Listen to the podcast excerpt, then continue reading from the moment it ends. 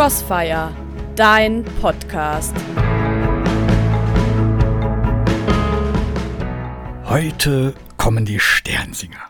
Äh, ich weiß, die, die, kommen dieses Jahr nicht so wie sonst, aber in vielen Orten haben sich die Mädchen und Jungen, die sich als die heiligen drei Könige verkleiden, etwas überlegt, wie sie trotz aller Beschränkungen einen Segen hinterlassen und für einen guten Zweck sammeln können. Doch einmal abgesehen davon, für mich ist das eine dieser Kirchenaktionen, die ich total stark finde, weil da so viel Symbolik drin steckt.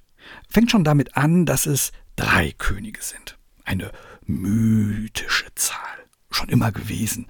Für die alten Ägypter stand diese Zahl für Horus, Isis und Osiris und damit für Leben, Tod und Wiedergeburt.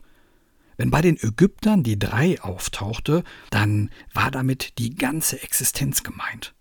Dann verwiesen die Ägypter auf die Gesamtheit menschlichen Lebens. Bei den Juden war das ähnlich. Für die ist die drei immer ein Hinweis auf die drei Söhne Noahs, auf Sem, Japhet und Ham. Das ist bis heute so. Und diese drei Söhne, die stehen stellvertretend für die Stammväter der Völker der Erde. Bei Juden drückt die drei also aus alle Menschen, alle Völker der Erde. Und zur Zeit Jesu sahen das alle Gelehrten so, weil es drei bekannte Erdteile gab. Deshalb werden drei heilige Könige dargestellt. Und deshalb haben die auch unterschiedliche Hautfarben. Schwarz, weiß und rot oder gelb um eben deutlich zu machen, diese drei Könige, die stehen stellvertretend für alle Menschen. Aus dem gleichen Grund sieht man in vielen Krippen die Könige als Menschen unterschiedlichen Alters. Ein junger Mann, einer in seinen besten Jahren und ein Greis. Auch das, um deutlich zu machen, dass alle vertreten sind, junge und alte.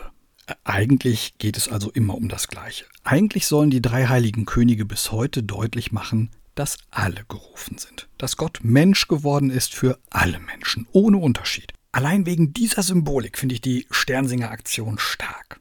Doch es kommt noch besser, denn weißt du, ich wohne ja nicht weit von Köln entfernt und im Kölner Dom liegen die Gebeine der heiligen drei Könige. Aufgebahrt sind die in einem prächtigen goldenen Schrein.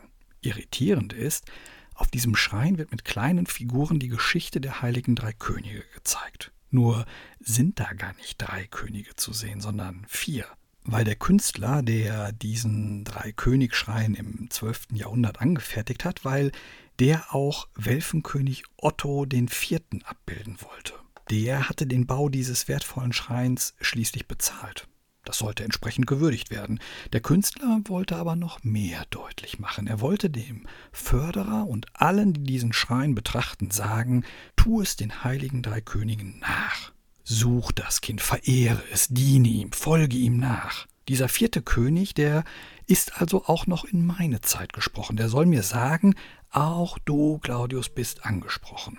Und wenn ich dann heute von unseren Sternsingern um eine Spende für Menschen gebeten werde, die meine Hilfe brauchen, dann sagt mir dieser vierte König eben auch, sei du dieser vierte König, trag dazu bei, dass die Welt ein wenig besser wird. Ich kann also König sein. Und es ist gar nicht schwer. Mein Motto für diesen Tag heute deshalb ganz klar, heute ein König.